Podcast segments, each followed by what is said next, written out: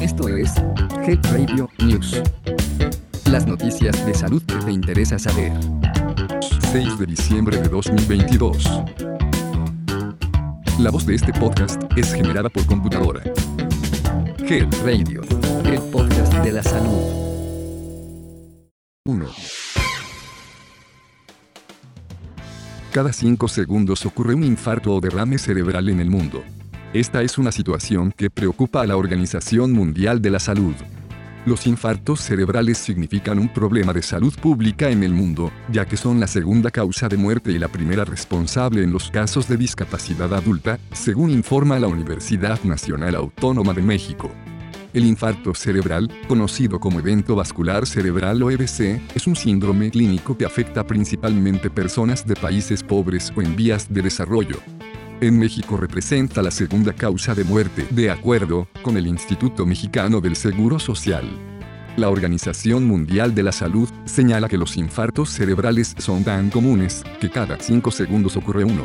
Además explica que de las 15 millones de personas que sufren infartos cerebrales al año, 5 millones mueren, y otras 5 millones quedan con discapacidad severa.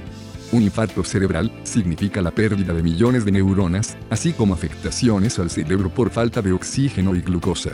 Las principales consecuencias de un infarto cerebral son hemiparesia o parálisis de un lado del cuerpo, afectaciones cognitivas a la atención, la memoria, el lenguaje y el procesamiento de información, así como afectaciones emocionales como la depresión y ansiedad. Te invitamos a escuchar el podcast Enfermedad Vascular Cerebral, donde la doctora Claudia García Rivera nos comparte más detalles de esta enfermedad. 2.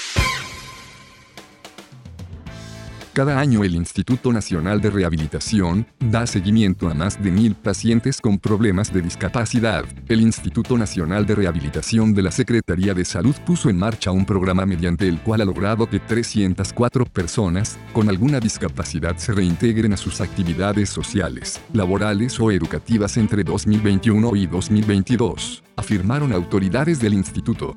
La jefa de la División de Rehabilitación Geriátrica y Cardiorrespiratoria, Juana Zavala Ramírez, resaltó que el programa de rehabilitación laboral y educativa inició en enero de 2021. A las personas que participan se les realiza un estudio para conocer su perfil y reciben orientación vocacional y capacitación para facilitar su inclusión al empleo formal o autoempleo. La discapacidad es un término genérico que se refiere a deficiencia, limitación en las actividades y restricciones en la participación o interacción con el entorno. Puede ser total y permanente, o parcial y temporal, física, psicosocial, sensorial, múltiple, intelectual y mental. La rehabilitación laboral y educativa es para personas con discapacidad motora, sensorial, intelectual y diagonal o mental. Para integrarse al programa, solo se requiere que las personas con discapacidad estén interesadas en conseguir empleo, desde sean independientes en sus actividades de la vida diaria y hayan terminado el proceso de rehabilitación funcional. En México, 76% de las personas con discapacidad y o problemas o condición mental cuenta con afiliación a servicios de salud. Este es un porcentaje mayor a 74% de quienes viven sin discapacidad. Las personas con discapacidad pueden recibir atención médica y servicios de rehabilitación en instituciones públicas como el Instituto Nacional de Rehabilitación, el Hospital General de México, el Instituto Mexicano del Seguro Social, el Instituto de Seguridad y Servicios Sociales de los Trabajadores del Estado, y el Sistema Nacional para el Desarrollo Integral de la Familia. 3. Los alimentos ultraprocesados que todos comemos nos facilitan la vida y además son deliciosos. ¿A quién no le gustan los hot dogs, las hamburguesas, las papas fritas, los refrescos, las galletas, los pasteles, los dulces, las donas y los helados? Sin embargo, si más del 20% de tu ingesta diaria de calorías corresponde a alimentos ultraprocesados, tu riesgo de deterioro cognitivo puede ir en aumento, según un nuevo estudio. La parte del cerebro involucrada en el funcionamiento ejecutivo, es decir, la capacidad de procesar información y tomar decisiones. Resulta especialmente afectada, según el estudio publicado este lunes en la revista académica Llama Neurology, los hombres y mujeres del estudio, que comían la mayor cantidad de alimentos ultraprocesados, presentaban una tasa de deterioro de la función ejecutiva un 25% más rápida y una tasa de deterioro cognitivo general un 28% más rápida, en comparación con los que comían la menor cantidad de alimentos excesivamente procesados.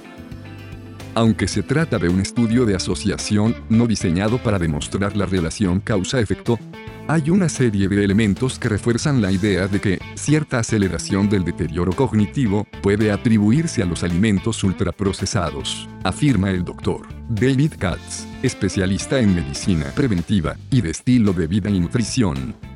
El tamaño de la muestra es considerable y el seguimiento amplio aunque carece de pruebas, es lo bastante sólido como para concluir que los alimentos ultraprocesados probablemente son malos para el cerebro.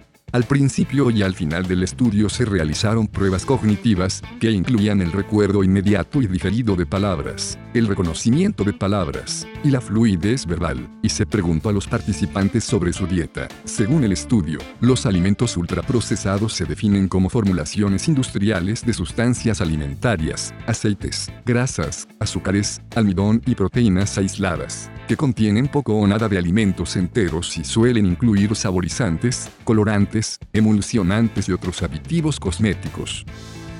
Los alimentos ultraprocesados suelen tener un alto contenido en azúcar, sal y grasa, y todos ellos favorecen la inflamación en todo el organismo, que es quizá la mayor amenaza para el envejecimiento saludable del cuerpo y el cerebro, afirma el Dr. Rudy Tanzi, profesor de neurología de la Facultad de Medicina de Harvard y director de la Unidad de Investigación sobre Genética y Envejecimiento del Hospital General de Massachusetts.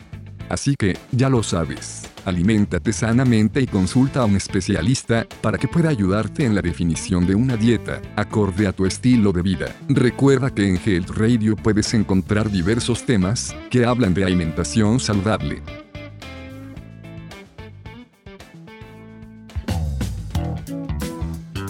Esto fue Health Radio News. Mantente actualizado de las noticias más relevantes en salud. Escúchalas todos los martes en punto del mediodía. Hasta pronto. Health Radio. El podcast de la salud.